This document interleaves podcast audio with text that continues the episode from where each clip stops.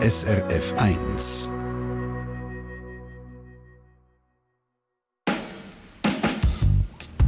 SRF 1 Doppelpunkt. Guten Abend und ganz herzlich willkommen zu dieser Sendung. Wir reden ja alle ständig. Am Arbeitsplatz mit Kollegen, daheim mit der Familie, mit einem Handwerker, der etwas flicken kann, im Laden mit dem Verkaufspersonal. Meistens fließen die Worte, die wir sagen einfach problemlos aus uns raus, ganz selbstverständlich, wie zum Beispiel gerade jetzt bei uns zwei, wo wir hier im Studio sitzen, meine Kollegin aus der SRF-Redaktion Patricia Banzer und ich, Regi Sager. Genau, also für uns scheint es eine ziemliche Selbstverständlichkeit, dass die Worte eins nach dem anderen einfach natürlich kommen. Also so. meistens, meistens, würde ich sagen. Genau. mal sagen. Klar können auch wir ab und zu stocken oder stottern, aber in dieser Stunde reden wir jetzt darüber, wie es sich anfühlt für Menschen, wo das flüssige Reden generell eben keine Selbstverständlichkeit ist. Das ist halt so, man, man, ähm, man, also man hat sich überlegt, was man möchte sagen und dann sagt man es und dann kommt halt dann bei diesem Wort zuerst mal nichts. Ich ähm, für, für, verkrampfe mich, dass ich das Wort, Wort gleich, gleich ähm, irgendwie kann rausbringen und aus dem entstehen dann die Wortwiederholungen, die man, wo man hört. Oder? Das ist Patricia Marti. Sie ist 39 und sie stottert seit der zweiten Klasse. Seitdem kämpft sie mit Sätzen, mit Buchstaben und auch mit Blockaden. Einmal ist es schlimmer, einmal ist es besser. Aber sie ist eine von etwa 80.000 Leuten in der Schweiz, die stottern. Das macht etwa 1 bis 2 Prozent der Bevölkerung aus. Und das sind eigentlich noch ziemlich viele. Darum wollen wir herausfinden, wie das für jemanden ist, wenn er oder sie stottert. Wie gehen sie damit um? Wie fühlt sich das an, wenn man sprachlich einfach nicht mithalten kann, wenn andere plaudern, diskutieren, sich wortgewandt miteinander unterhalten? Patricia Banzer, du hast für diese Sendung recherchiert. Was fasziniert dich an diesem Thema? Es sind verschiedene Sachen. Zum einen, dass die Leute, die stottern, ja eigentlich genau wissen, was sie sagen wollen. Oder? Das wissen sie ja, aber es trotzdem häufig nicht können. Und das in einer Gesellschaft, wo man das Gefühl hat, dass immer alles schneller und perfekter soll funktionieren und was mich auch fasziniert, ich habe bei der Recherche immer wieder gemerkt, wie viele Stotterer oder Stottererinnen, obwohl sie natürlich auch darunter leiden, auch gelernt haben von ihrem Defizit. Und dass auch wir etwas davon abschauen können. Wir werden also Stottern als Lehrfeld anschauen. Und zwar als Lehrfeld für alle. Also für die, die stottern, wie auch für die, die nicht stottern. Wir haben schon ein paar Mails bekommen von Menschen, die stottern. Ein 50-jähriger Projektmanager schreibt zum Beispiel, sie stottern haben zwar immer gestört, wenn er zum Beispiel noch einen guten ersten Eindruck machen bei einem Bewerbungsgespräch oder beim Kennenlernen von einer Frau zum Beispiel. Aber das hat dafür dazu geführt, dass er in anderen Bereichen besser geworden ist. Im schriftlichen Ausdruck oder in der Ausbildung. Und da ist er sicher nicht der Einzige, Patricia. Überhaupt nicht. Es haben uns noch viele andere geschrieben, die etwas von ihrem Stottern haben können lernen Ich habe zum Beispiel auch mit Markus Mader geredet, dem Direktor vom Schweizerischen Roten Kreuz, der selber stottert, obwohl man heute eigentlich fast nichts mehr merkt.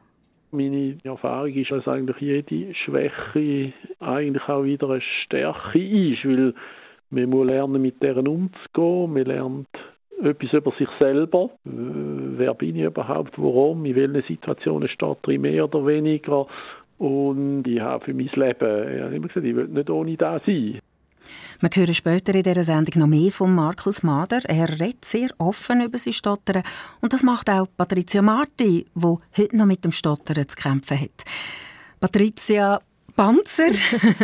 du hast die 39-Jährige an ihrem Arbeitsplatz bei einer grossen Krankenkasse besucht. Mhm, das sind zwei Stunden, die wir zusammen verbracht haben in einem Sitzungszimmer. Und ich muss sagen, sehr spannende und auch ein bisschen ungewohnte zwei Stunden. Wir hören in die Begegnung rein.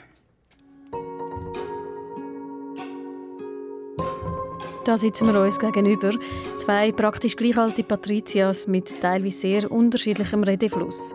Beide ein bisschen nervös, ich gewappnet mit dem Mikrofon und Patricia Marti mit einer grossen Portion Mut. Ich bin ja auch, nehme ich an, eine von diesen Situationen, die nicht alltäglich ist. Extremsituation. Wie definiert man die? Eine, wo man sich selber unter höherem Druck fühlt? Ja, ja. Also unter sehr hohem ähm, Druck, oder? Und dann macht man sich auch sehr, sehr viel ähm, Gedanken halt, oder? Weil ähm, so, so ohne ein Radio, Radio Interview wird ja aufgenommen, oder? Und dann ähm, hört man sich wie dann praktisch stottern für die, für die Ewigkeit, oder? Ich bin dankbar, dass Patricia Marti sich dieser Extremsituation stellt. Viele andere, die ich kontaktiert habe, getrauen sich nicht.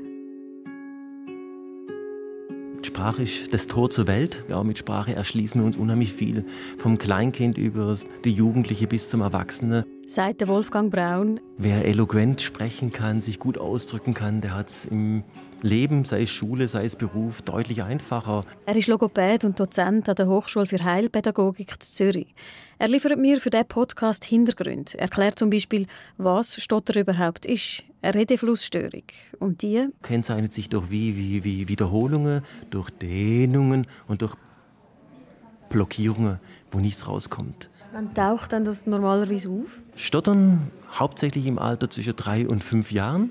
Man geht davon aus, dass 80, 85 Prozent der Menschen, die mit Stottern beginnen, in dem Zeitraum beginnen. Weil dort gerade sich die Sprache entwickelt, viele parallele Leistungen vom Gehirn geleistet werden müssen. Stottern ist aber nicht nur ein sprachliches Phänomen, Stottern hat auch eine Sekundärsymptomatik wie Rückzugverhalten, Gefühle wie Wut, Scham, Ärger über das Sprechen. Ja. Mehr Buben als Mädchen sind betroffen. Manchmal verschwindet Stottern im Kindesalter wieder, manchmal bleibt es lebenslang. Ich kann nachvollziehen, dass ich bei meiner Suche nach Interviewpartnern auch viele Absagen bekommen habe. Stotterer ziehen sich häufig zurück, fühlen sich allein, isoliert, gefangen im Kampf mit dem Wort. Das Gefühl kennt Patricia Marti gut. Ich bin in einem Dorf aufgewachsen und ich habe nachher das erste Mal jemanden gesehen und gehört, der auch stottert, als ich nachher ins ähm, Gimmi bin, nach Bern. Und dort hat es nachher in der Parallelklasse hat's einen, ähm, einen Bub gehabt, und der hat auch ganz, ganz leicht gestottert. Dann bin ich etwa 14 gewesen. Das ist, sind viele, viele Jahre. Das ist ja schon noch verrückt, wenn man dann gar nie jemand anders trifft.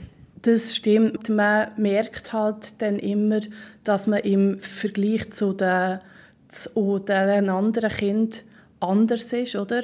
Und dann hat man halt immer den Wunsch, ja, ich möchte normal sein, ich möchte gleich schnell und gleich fließend können reden. Für eine Person, die stottert, ist jede ungewohnte Begegnung ein Risiko mein, mein ganzes, ganzes Leben war wie so ein bisschen geprägt von ähm, dieser Angst vor dem Kontrollverlust. Und dann ähm, kommt man ganz schnell so ähm, in ein Ver Vermeidungsverhalten rein. Schwierige Situationen vermeiden, das ist etwas ganz Typisches, sagt Wolfgang Braun. Ich kenne einen Betroffenen, der, wenn er sieht, dass der Kondukteur kommt und diese Umfrage macht, von wo nach wo sie fahren, steigt er aus dem Zug aus, weil er einfach da nicht reden will. Und dann einfach auf den nächsten Zug wartet, der wieder in seine Richtung weiterfährt. Also, oder die eigentlich gern im Restaurant eine Cola trinken wollen, aber beim K einfach hängen bleiben und dann einfach eine Fanta nehmen, weil geht leichter Whisky. In der Schule hat sich Patricia Marti von mündlichen Beiträgen gedruckt. Wenig aufgestreckt, Vorträge können zum Horror werden. Telefon genauso. Es gibt noch ganz viele andere Beispiele. Zum Beispiel hatte ich Mühe, gehabt, wenn ich ähm, bei der ähm, Post musste eine Briefmarke kaufen musste, wenn ich am Kiosk etwas musste fragen musste. Eben ganz, ganz schlimm, wenn ich irgendwo musste anrufen selber. Ganz viele Stotternde das und ich auch, dass sie beim eigenen Namen sehr stark stottern. Der Name wird man ja viel gefragt. Und dann ist halt dort die Wahrscheinlichkeit groß, dass man dort halt dann etwa die mal stottert. Wenn man dann mal die Erwartungsangst hat. Die Angst, der Druck, die Vorahnung verstärken also die Symptome. Ungewohnte, stressige Situationen, die bei uns nicht Stotterer vielleicht zu Herzklopfen, einer Krott im Hals oder feuchten Händen führen.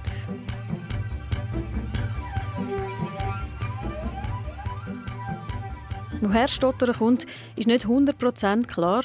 Früher hat man gemeint, es sei psychosomatisch oder hat mit der Intelligenz zu tun. Patricia Marti hat das ab und zu als Kind erlebt. Du musst doch nicht nervös sein, jetzt äh, tu mal richtig durchatmen zuerst oder jetzt redest halt ein langsamer oder ja, und das sind halt ähm, alles Ratschläge, die gut gemeint sind, aber das hilft halt nicht, oder?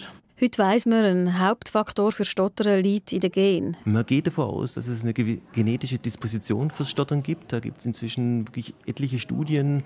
Man kann bei 70 Prozent der Stotterer nachweisen, dass es wirklich eine genetische Disposition hat.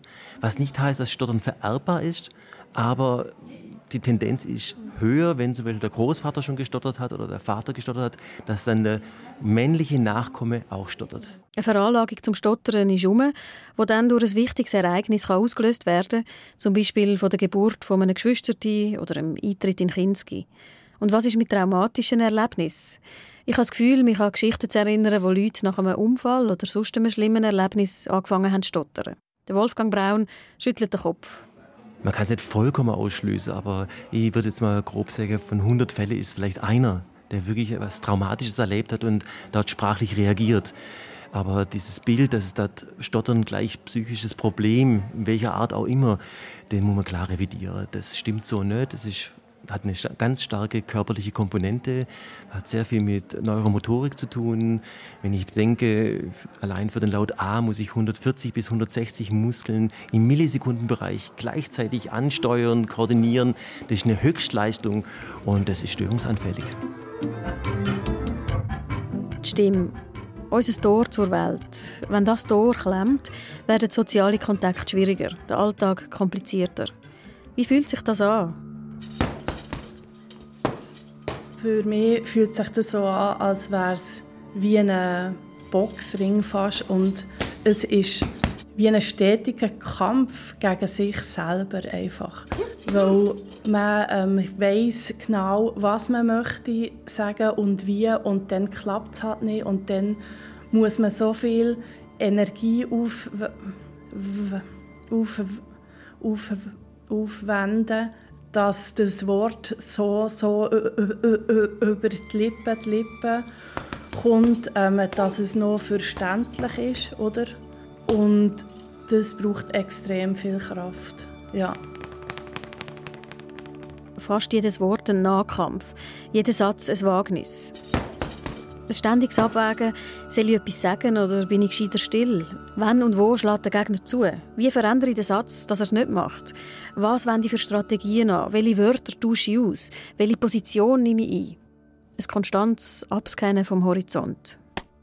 Ich weiß eigentlich immer, wenn ich weiß, ähm, welchen Satz das ich möchte sagen, weiß ich genau, bei welchem Wort und bei welchem Buchstaben das Stottern wird kommen. Und dann schaut man eigentlich immer seinen Tag an, man schaut immer voraus, wo könnte es jetzt passieren und wo nicht. Immer, ja. ja.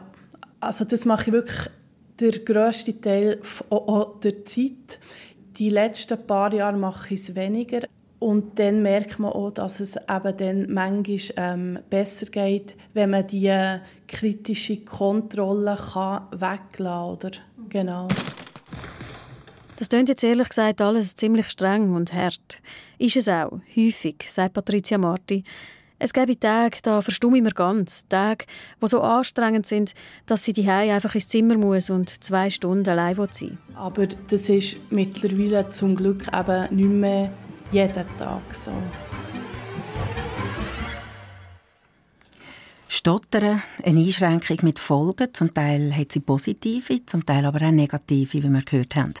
Wer das Wort nicht über die Lippen bringt, läuft auf einem feinen Grad. Das Risiko ist groß, dass man sich zurückzieht. Und darum nimmt man Stotterer wahrscheinlich auch nicht so wahr. Wir äh, sind in einer Gruppe, wo sich, sich ähm, wenn die Symptome schwer sind, sich lieber zurückzieht und dann ähm, hört man uns nicht, oder? Das sagt Patricia Marti. Wir haben auch ein Mail bekommen von einem Mitarbeiter von Radio SRF, der seit 30 Jahren stottert. Mein Tor zur Welt ist immer ein wenig geschlossen, schrieb er. Und alles passiert in einer weitgehenden Unsichtbarkeit. Patricia Banzer tönt irgendwie ein bisschen traurig. Du hast mit dem telefoniert auf das Mail. Aber. Ja, genau. Ich habe mit dem Christoph Sutter, so heißt der Mitarbeiter, geredet.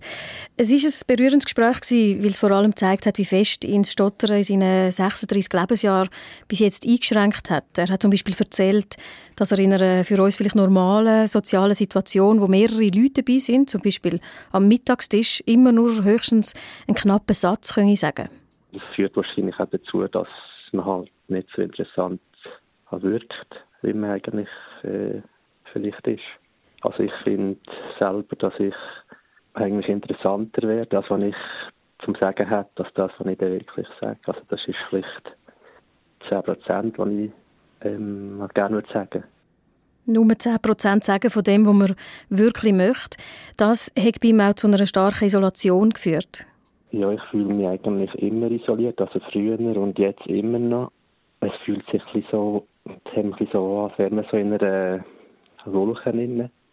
Die ganze Berufswahl macht man meistens nicht so, wie man es vielleicht gerne will. Ich wäre zum Beispiel gerne Pilot oder Physiotherapeut. Ich habe als Kind und Jugendliche wirklich gar, also weder Freund noch irgendwie lockere Kollegen. Und nachher ist es so, hat es dann einfach so Einzelne gehabt, aber so wirklich äh, feste, gute Freunde und so hat es eigentlich bei mir also, also nie gegeben. Also ich habe das Gefühl, wenn ich immer könnte einfach so schätzen, wie ich will, hätte ich so kein Problem. Eigentlich hört man am Telefon jetzt so gar nicht so viel von seinem Stottern. Mhm, das stimmt.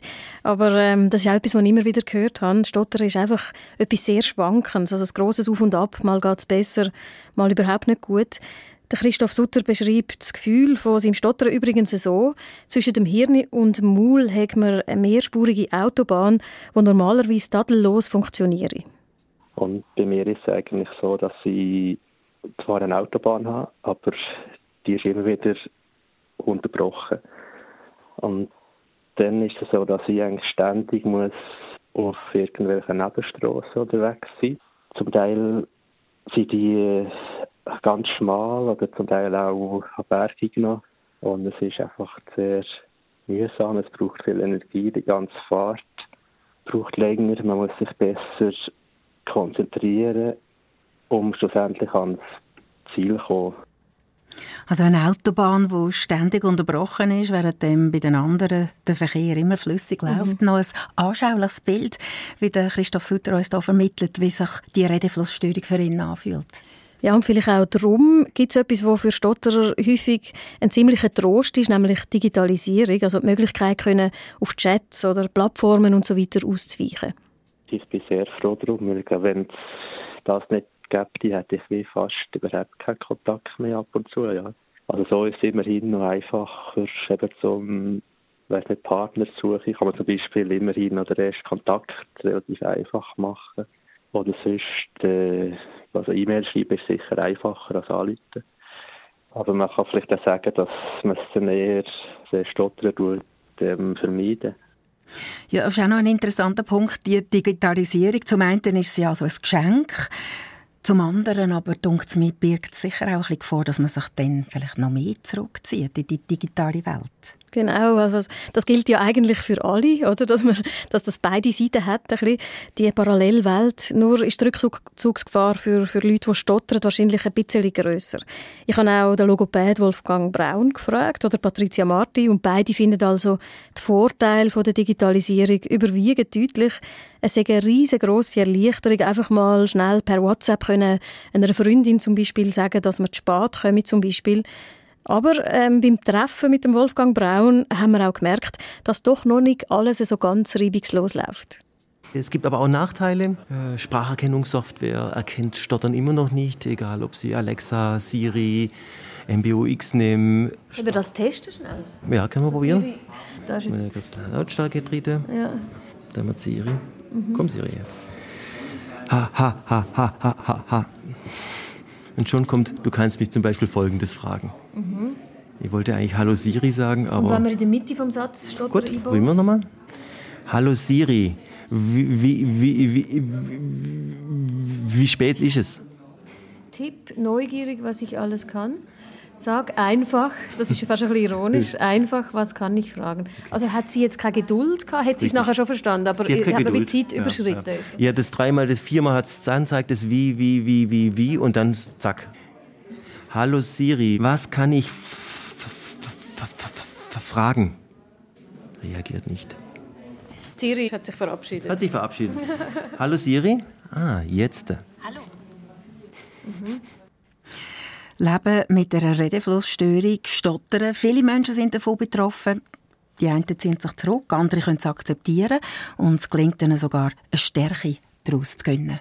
Ja, und äh, Wolfgang Braun hat mir übrigens gesagt, wie man damit umgeht, das hängt häufig auch ein bisschen mit dem Alter zusammen. Ich glaube, da muss man die Zeitachse anschauen. Im Kindergartenalter und sowas erlebe ich viele Kinder, die, ja, ich rede halt anders, aber die dann immer noch sehr unbekümmert sind und auch munter drauf losstottern, sage ich jetzt mal so.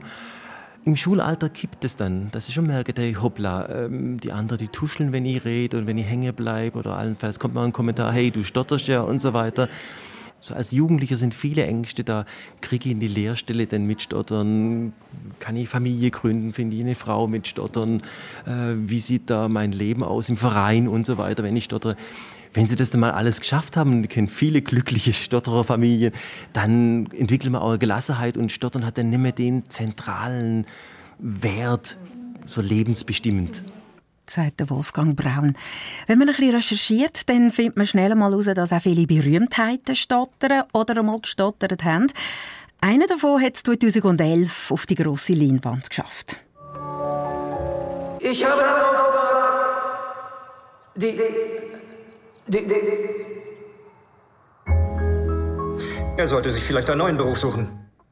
Das ist der König George VI. im Film The King's Speech.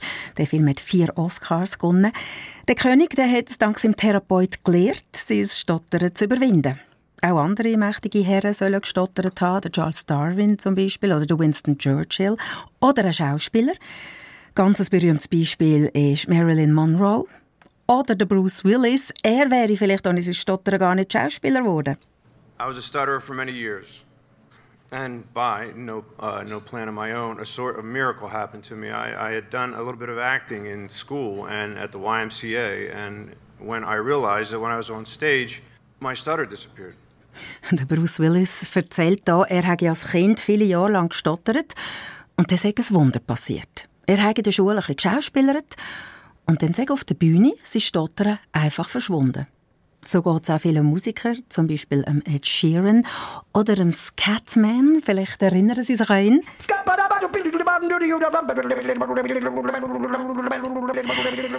Er hat aus seinem Handicap ein Markenzeichen gemacht mit seinem Scatten. Sie alle sie haben das Stottern entweder können ganz überwinden oder sie haben irgendwie gelernt, damit umzugehen. Sie haben das Stottern akzeptiert, integriert, behandelt, ein Umfeld gefunden, das es mitgetragen hat. Kommen wir aber jetzt wieder zurück aus der Welt vom Entertainment in die Realität von Menschen hier bei uns in der Schweiz, die stottern. Patricia Banzer, wir haben ganz am Anfang von dieser Sendung Doppelpunkt gesagt, wir wollen Stottern als Lehrfeld anschauen. Was können wir von Stotterern lernen? Wie haben Sie Ihr Defizit überwunden? Was kann man machen, wenn man stottert? Was können wir machen im Umgang mit Menschen, die stottern? Also ein Punkt vielleicht schon mal. Wir können ein bisschen langsamer reden. Auf das hat mich Patricia Marti auf jeden Fall sehr freundlich hingewiesen. Ich rede besser und entspannter mit Leuten, die selber nicht so ein höchstes Sprechtempo haben. Das ist ein schlechtes Beispiel. Ich rede, ich rede zu schnell. Ja. Von der Patricia Marti hören wir jetzt mehr. Wie ist sie damit umgegangen und was hilft Stotterer ganz allgemein? Zuerst aber über deine Recherche, Patricia Banzer.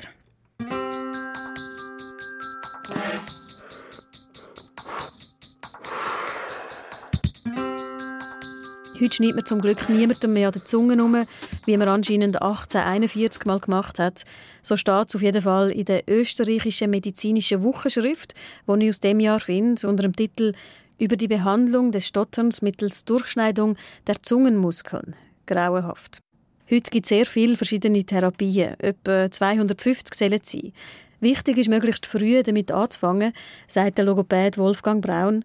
Kinderstottertherapie hat sich stark weiterentwickelt. Zum einen geht es darum, dass das Kind gestärkt wird in seinem Stottern. Ein selbstbewusster Umgang entwickelt nach dem Motto, ich stottere, na und? Äh, es lernt damit umzugehen, es als Teil seiner Persönlichkeit anzunehmen, nicht dagegen anzukämpfen. Das ist ganz wichtig. Es geht aber nicht nur um die Stärkung vom Kind selber.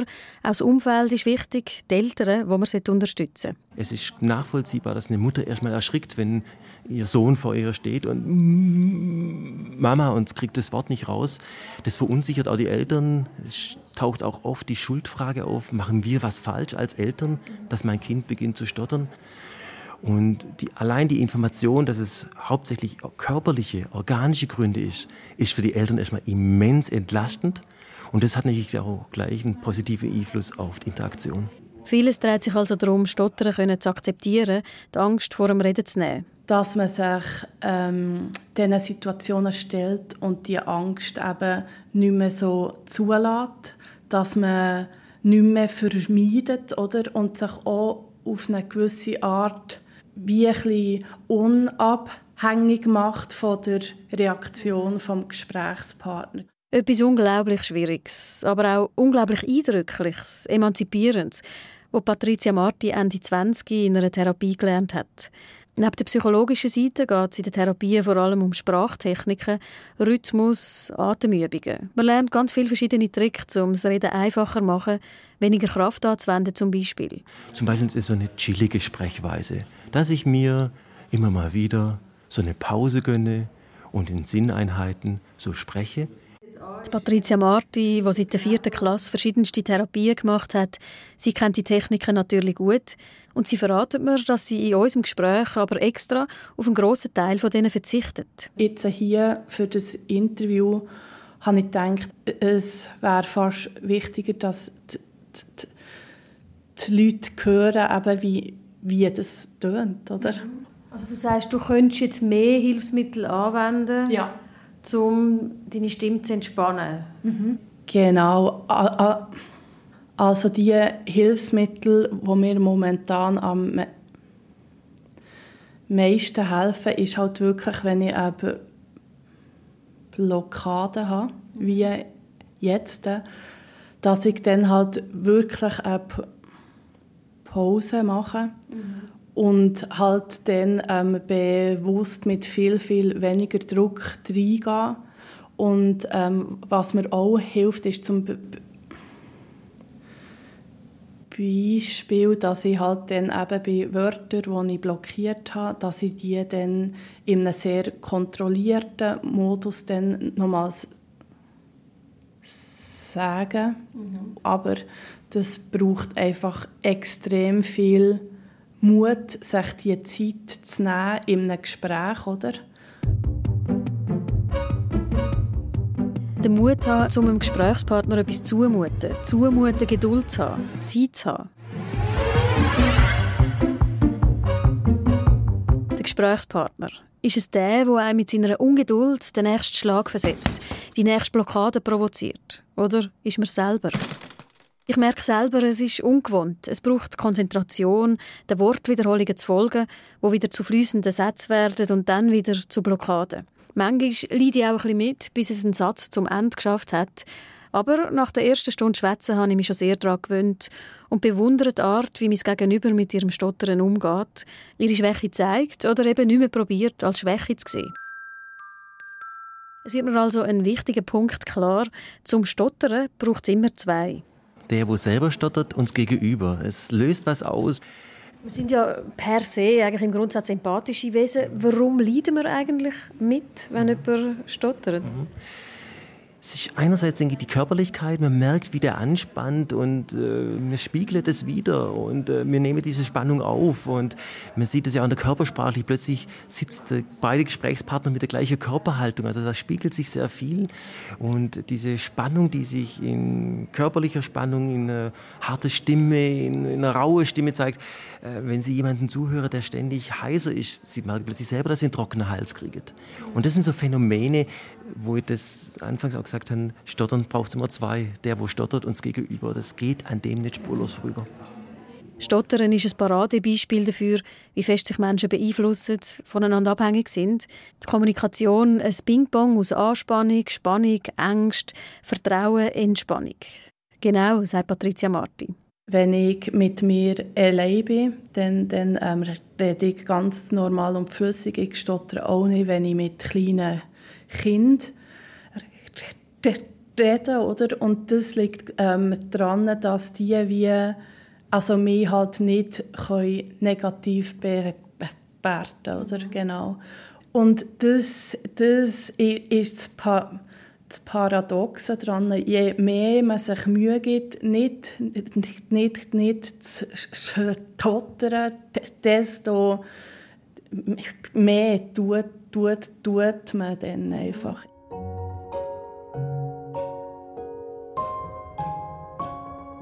Was kann man, was kann ich aber machen, damit sich das Gegenüber wohlfühlt? Mir hilft es eigentlich immer, wenn die Leute mit, mit mir so normal umgehen wie mit a, a, allen anderen auch, oder?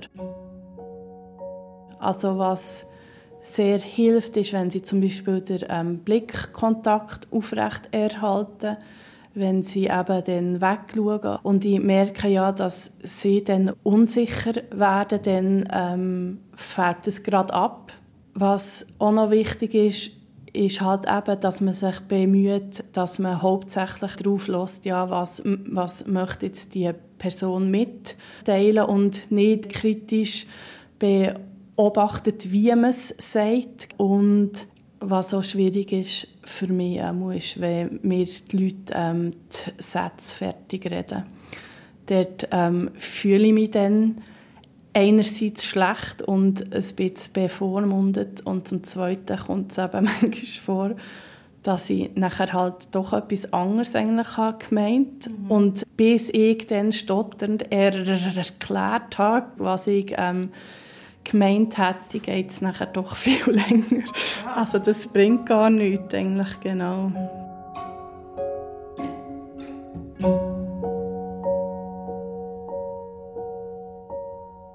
Es leuchtet ein, dass man einfach entspannen soll, aufs Was und nicht aufs Wie konzentrieren, auf den Inhalt und nicht auf die Hülle.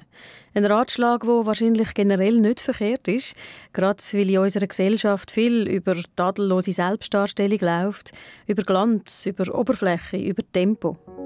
Ich frage mich, macht die heutige Gesellschaft das Leben von Stotterer noch schwieriger? Zum einen ja, weil der grösste Find von einem Stotterer ist der Zeitdruck. Zum anderen hat sich aber auch viel verbessert. Hat man heutzutage mehr Verständnis? Also ich habe das Gefühl, dass äh, die Akzeptanz heutzutage ist relativ groß. Also ich war ja in den 80er Jahren Kind genau. Ich habe das Gefühl, dann war es noch ein bisschen anders gewesen. Heute ähm, wird ja auch die Individualität gross, gross ähm, ähm geschrieben, oder? Das ist ähm, früher anders gewesen, genau. Man ist heute aufgeklärter. Das sagt auch der Wolfgang Braun. Man erlebt immer wieder Stotterer in der Öffentlichkeit. Äh, es gibt ein Stotterradio, ein Stotterfunk. Und äh, das finde ich klasse, äh, wenn sich immer mehr Stotterer trauen, in die Öffentlichkeit sich zu zeigen, das Leben. Und ich glaube, dieses Bild, die Stotterer, das sind die Doofen, das verabschiedet sich immer mehr. Wenn man denkt, so die früheren Monty Python-Filme, da gab es keinen Film, wo nicht der Stotterer der Depp war. Und das können Sie sich vorstellen, das ist für Stotterer selber natürlich schrecklich. Trotzdem, es gilt weiterhin aufzuklären, zu sagen, Stottern ist nicht ein psychisches Problem, Stottern ist wirklich in erster Sinne ein organisches Problem. Stotterer sind wertvolle Menschen, die kommunikativ was mitteilen können, einfach mehr Zeit dazu brauchen. Stottern ist nicht Konstanz, Rückfälle, Schwankungen sind normal. Die schlimmste Phase hat Patricia Marti zwischen 14 und 20 gehabt. Eine Zeit, wo man sonst schon unsicher ist, Bestätigung braucht. Sie erzählt mir von einer Situation im Gimmi, wo überhaupt nicht geholfen hat. In ihrem Lieblingsfach Deutsch, wo sie einen Vortrag gehalten hat, obwohl sie in der Rhetorik eigentlich nicht hätte mitmachen müssen. Sie hat sich Mühe gegeben, sich lange vorbereitet, ist vor der Klasse gestanden, hat sich durchgekämpft. Sprachlich sei es gar nicht gut gegangen.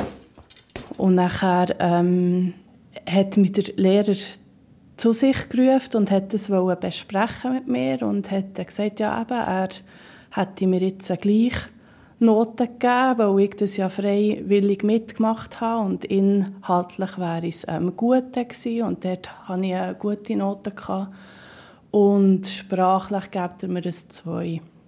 Und dann hat er am Schluss noch etwas gesagt, so in der Art, ja, wenn man böse wäre, könnte man auch sagen, dass Leute wie ich nicht in ein Gymnasium gehören. Es braucht viel Selbstvertrauen, Vorbild, positive Erlebnisse.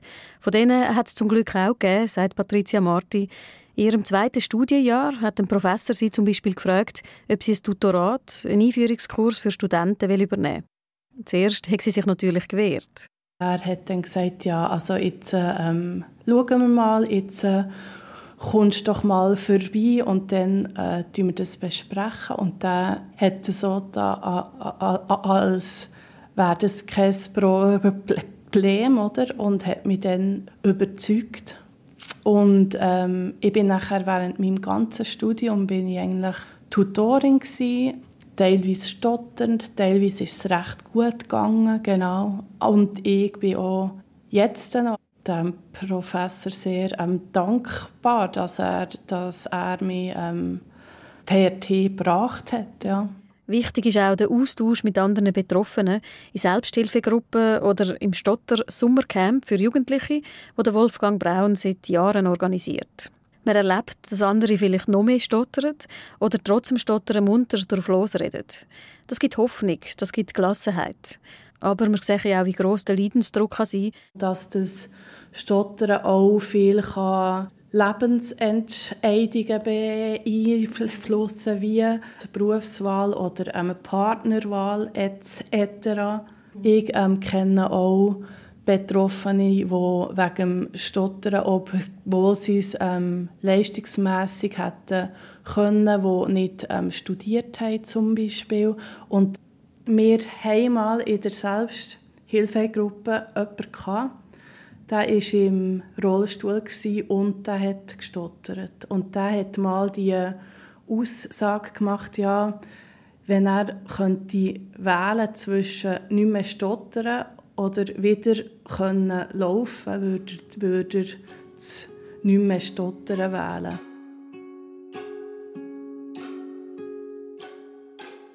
Umbruchphase, Jobwechsel, gerade Bewerbungsgespräche sind enorme Herausforderungen im Leben von Stotterer. Der Druck ist am grössten, wenn es darauf ankommt. Aber wenn der Schritt zur Anstellung mal geschafft ist, verändert sich das schnell. Meistens schafft man dann ja in einem Team drin, oder? wo man dann äh, die Leute kennt und dann entspannt sich das auch immer recht schnell. Stotternd durchs Leben gehen haben die anderen Geduld für mich? Hören Sie mir zu, auch wenn ich unserem Takt gehe. Kommt das P sauber raus? Das A, das S? Soll ich gescheiter nichts sagen? Soll ich einen Job wählen, wo ich still sein kann? Wird ich ausgelacht? Gehen die Schamgefühle mal weg? Es kann ein grosser Kampf sein. Aber, und das habe ich bei meinen Recherchen deutlich gemerkt, auch eine Chance für sich selber und für andere. Ich finde es auch ein Lernfeld. Es entschleunigt vieles. Wir sind so gehetzt und auch ich bin wirklich eher ein Schnellsprecher und mir lehrt Stotterer auch dort vom Tempo zurückzugehen, auch in der Kommunikation Pause auszuhalten, zuzuhören. Man lernt zu entschleunigen. Das muss nicht immer alles in einem hohen Tempo vonstatten gehen, sondern man soll sich Zeit für den anderen nehmen. Vielleicht klingt das wie eine komische Frage, aber gibt es Vorteile? Gibt es Vorteile, die man hat, weil man stottert, weil man mit dem konfrontiert ist? Ja, das gibt es wirklich tatsächlich. Vorteile sind bei mir so, ich bin ein sehr guter Zuhörer normalerweise. Ähm, ich habe auch ein gutes Gespür für äh, Stimmungen oder wie es einem Gesprächspartner geht, oft genau. Das kommt halt davon, dass man halt dann oft ist lieber still war und zugelassen hat, statt selber einen Beitrag zu leisten. Was auch noch ähm, ein Vorteil ist, man stellt auf eine gewisse Art keine Bedrohung dar für andere, indem man halt so eine Schwäche hat, die man einfach nicht verstecken kann, oder? Und die zeigt, das macht einen meistens sympathisch. Und man hinterlässt meistens so, äh, ja, fast wie einen bleibenden Eindruck. Das heisst, ähm, also die Leute, die Leute da auch wissen, wer äh, die Patricia ist, oder? Also, ob jetzt das ähm, gut oder schlecht ist, genau. Stottern, die Redeflussstörung, sie kommt mir gerade vor wie ein grosses Lernfeld. Für alle. Für den Umgang miteinander, für die Akzeptanz von eigenen Schwächen. Ein Kampf bleibt zwar, Schläge gilt es weiterhin einzustecken, aber sie werden erträglicher und sie können zu Stärken werden. Stottern, wie fühlt sich das an für die, die stottern? Und was können wir alle davon lernen? Das Thema im Doppelpunkt. Es klingt vielleicht ein bisschen komisch, von Vorteilen zu reden im Zusammenhang mit Stottern, bei all dem Leiden, was Stottern ja auch mit sich bringen kann. Aber es ist tatsächlich so, dass es Vorteile geben kann. Das sieht nicht nur Patricia Marti so. Patricia Banzer. Ja, zum Beispiel Tanja Bohrer schreibt mir, sie ist 34, Einkäuferin. Sie schreibt, sie geht heute mit sehr viel Humor damit um, mit ihrem Stottern und dem Bewusstsein, dass jeder Mensch ein Handicap hat. Also, solange man sich dem bewusst ist und auch nicht nach Perfektion strebe, was sowieso langweilig sage, fügt sie da an, funktioniere bei ihr Akzeptieren vom Stottern gut und außerdem sei sie, wie auch Patricia Marti, eine gute Zuhörerin geworden und hat viel Empathie für andere. Oder da habe ich noch ein Mail von einer 33-jährigen Ärztin, die sagt, sie hat gelernt, dass sie nichts geschenkt bekommt, sondern sich alles selber erarbeiten muss. Das hat ihr gezeigt, dass man alles erreichen kann, was man wirklich will. Das trifft auch auf den Markus Mader zu, der sein Kind gestottert hat. Den haben wir ganz am Anfang von dieser Sendung gehört. Der Markus Mader ist seit 2008 Direktor vom Schweizerischen Roten Kreuz und er macht regelmäßig das, was für viele Stotterer ein Horror wäre, Auftreten, kommunizieren, etwas vortragen vor wichtigen Leuten. Ja, letztens äh, an einer Beerdigung von voller Kirche 500 Leute von einer wichtigen Persönlichkeit äh, vor mir eine Bundesrätin geschwätzt und ich nachher habe ich müssen, da, da, da, da habe ich es perfekt können, oder? Hat niemand gemerkt, oder? Heute sagt Markus Mader, er möchte Stottern für sein Leben nicht mehr missen. Es hat ihn zu dem gemacht, wo er heute ist. Du hast mit ihm darüber geredet, Patricia Banzer. Aufgewachsen mit einer älteren und einer jüngeren Schwester, hat Markus Mader gestottert, seit er angefangen hat zu reden. Nicht, dass ich jetzt äh, jedem Satz drüber haben müssen ansetzen, aber ich habe jedem Satz auch, äh, auch gestottert. Äh, und wenn dann Situationen sind, wo ich haben müssen vorlesen zum Beispiel, dann, ist dann sind dann ganze Blockaden oder da da gewesen, ja. Wo ich gar nicht, Wörter gar nicht rausgebracht habe, während 20, 30 Sekunden oder so und angestoßen bin, neu müssen anfangen und oft hat man hat man es dann auch, auch silo irgendwo. Wie war denn die Akzeptanz im Umfeld? Gewesen? Eigentlich ist die groß oder sehr groß Äh, meine Eltern haben mich eigentlich äh, so genommen, wie ich bin und mir auch das Gefühl gegeben, du bist gut, so wie du bist. Und ich habe eigentlich wenig, äh, weil ich eine umgängliche Person bin, positiv, auch immer Freunde oder so gehabt, äh, hat man das eigentlich überall akzeptiert, mit eben ganz wenigen Ausnahmen, wo ich mal ein bisschen ausgelacht worden bin. Aber das war eigentlich eher wenig der Fall. Gewesen. Als Außenstehender merkt man von seinem Stottern praktisch nichts mehr. Aber? Ich meine, das ist irgendwo so in meinem Hirn rein, oder so in meinem wo auch immer rein, dass ich heute noch wenn ich in zwei Wochen einen Vortrag habe, immer mal wieder kommt das auf. Wenn ich dann am, am dort stand vor Dutzenden oder Hunderten von Leuten und dort muss anfangen, dann muss der Anfang klingen, aber ihnen im Hirn sagt es immer, kommt immer plötzlich wieder, musst es verdrängen oder wegstoßen, die, die Stimme, die sagt, du kannst es nicht, du versagst. Ich kann mich ganz viel erinnern, wo ich dann irgendwie versagt habe oder mir eine Blöße gegeben habe oder was auch immer. Mhm. Lernt man dann dafür, mit etwas anderem zu trumpfen? Also macht es einem dann quasi schon in frühen Jahren auch stark in anderen Bereichen? Ich meine, fürs Kirn jetzt in dem Fall habe ich immer gefunden, es ist unglaublich, wie mein Gehirn muss arbeiten. Also einerseits oder voran, wenn kommt was passiert mit mir, wenn ich gewusst habe, das sind ja Zettel, Hundertstel Sekunden, das Wort bringe ich nicht aus, habe ich ein anderes müssen suchen. Oder müssen einen Satz umstellen oder neu anfangen. Das hat mich strategisch, taktisch, äh, natürlich habe ich ganz früh müssen etwas lernen im Leben, wo mir auch im Beruf geholfen hat, oder? Oder mhm. das Umfeld beobachten, Sachen vorwegzunehmen, zu planen, damit eben nicht in so eine Situation hineinkommst. Äh, wir verlieren natürlich auch ein bisschen Spontanität, oder? Das muss man vielleicht auch auch sagen, oder? Ich sehe immer alles, wer wie, wenn, wo kommt, wo könnte, in welche Situation hineingeraten. Vielleicht auch noch ein einen negativen Aspekt, der, der, der Umgang mit Emotionen. Man lässt sich dann ein bisschen weniger in Situationen ein, man probiert nicht, nicht emotional zu werden, oder? Mhm. Und ich habe mich dann schon auch emotional probiert abzugrenzen, oder? Äh, was nicht nur immer gut ist. Schon früher hat Markus Mader gewusst, dass er schwierige Situationen nicht ausweichen sollte, sich ein bisschen drin hineinzwingen Auch wegen seiner Karriere, die ihn schon immer begleitet hat. Wie einfach immer in, in Führungspositionen hineingerutscht. Sagen Sie in einer Jugendgruppe, in der Pfadi, in einem Fußballclub.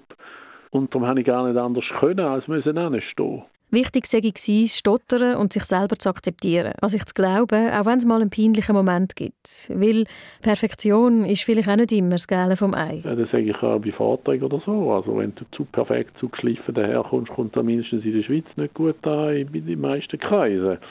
Äh, da machst du lieber mal einen Fehler oder einen Stolper oder was auch immer. Das kommt, äh, da kommst ja du mehr als äh, auf gleicher Ebene äh, wie, wie die anderen über, oder? Und das ist nicht unsympathisch. Wird man dann auch sozialer? Sie sagen zwar weniger emotional im Sinne von, ja. man schützt sich ein bisschen, aber wird man im Gegenteil, will man sich einer gewissen ja. Fragilität bewusst ist, auch sozialer? Mehr Wert, oder ich habe das Gefühl, ich bin sozialer geworden im Sinne von Leuten mit Beeinträchtigungen, ja, soziale Ader. Ich, äh, ich habe Verständnis, kann nachvollziehen, kann mich auch in Leute hineinfühlen, irgendwo, wo Beeinträchtigungen haben und haben ja dann auch eigentlich immer in dem Bereich engagiert, sechs von Jugendgruppen, Pfadi, Asylsuchende.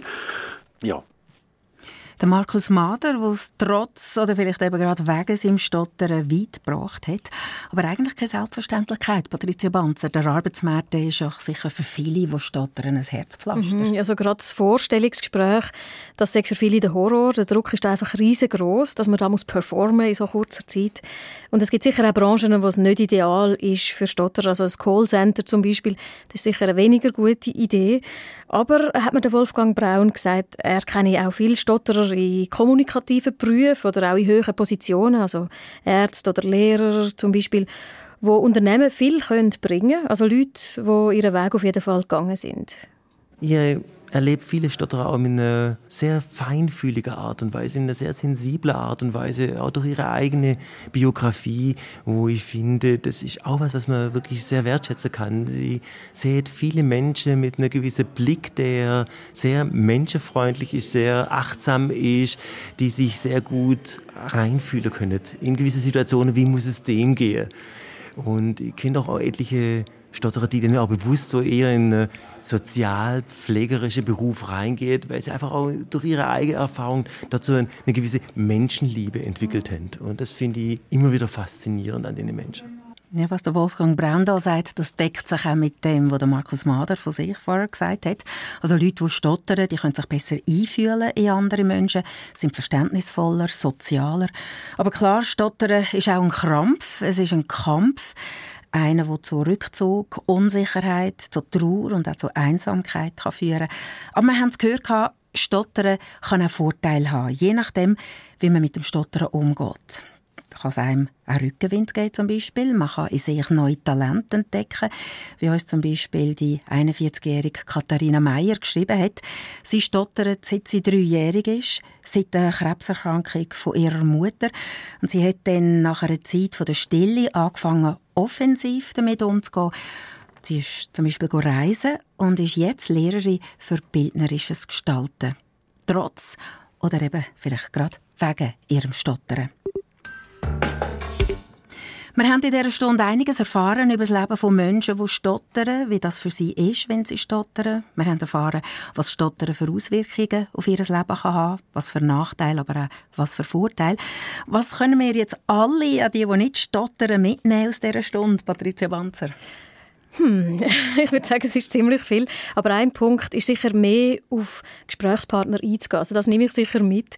Geduldiger zu sein, sich mehr Zeit nehmen, Interesse zu zeigen am anderen, am Gegenüber. Und etwas, was auch immer wieder gesagt worden ist, was wir jetzt schon ein paar Mal gehört haben, wo wir können lernen zu den eigenen Schwächen stehen, das hilft einem selber und es hilft auch den anderen. Da hat es dazu auch einen ähm, Kommentar auf Facebook gegeben von Markus Dudler. Er sagt, einen Vorteil hat das Stottern, du lernst schon sehr früh und auf brutale, schmerzhafte Weise mit einer Unvollkommenheit zu leben. So ist im Gegensatz zu Kollegen ein Saunabesuch auch mit einem nicht perfekten Körper kein Problem. Dir kommen solche Probleme, zum Beispiel dich vor anderen Leuten nackt zu zeigen, als unbedeutend oder sogar lächerlich vor. Also etwas, wo wir uns wirklich alle hinterher schreiben können. Nicht immer perfekt sein und ja, auch geduldiger und rücksichtsvoller umzugehen miteinander. Das ist der Doppelpunkt von der Patricia Banzer am Mikrofon Regi Sager. Sie können den Doppelpunkt auch im Internet nachlesen, wenn Sie ihn verpasst haben, auf srf1.ch und dort können Sie die Sendung auch als Podcast abladen. SRF 1 Doppelpunkt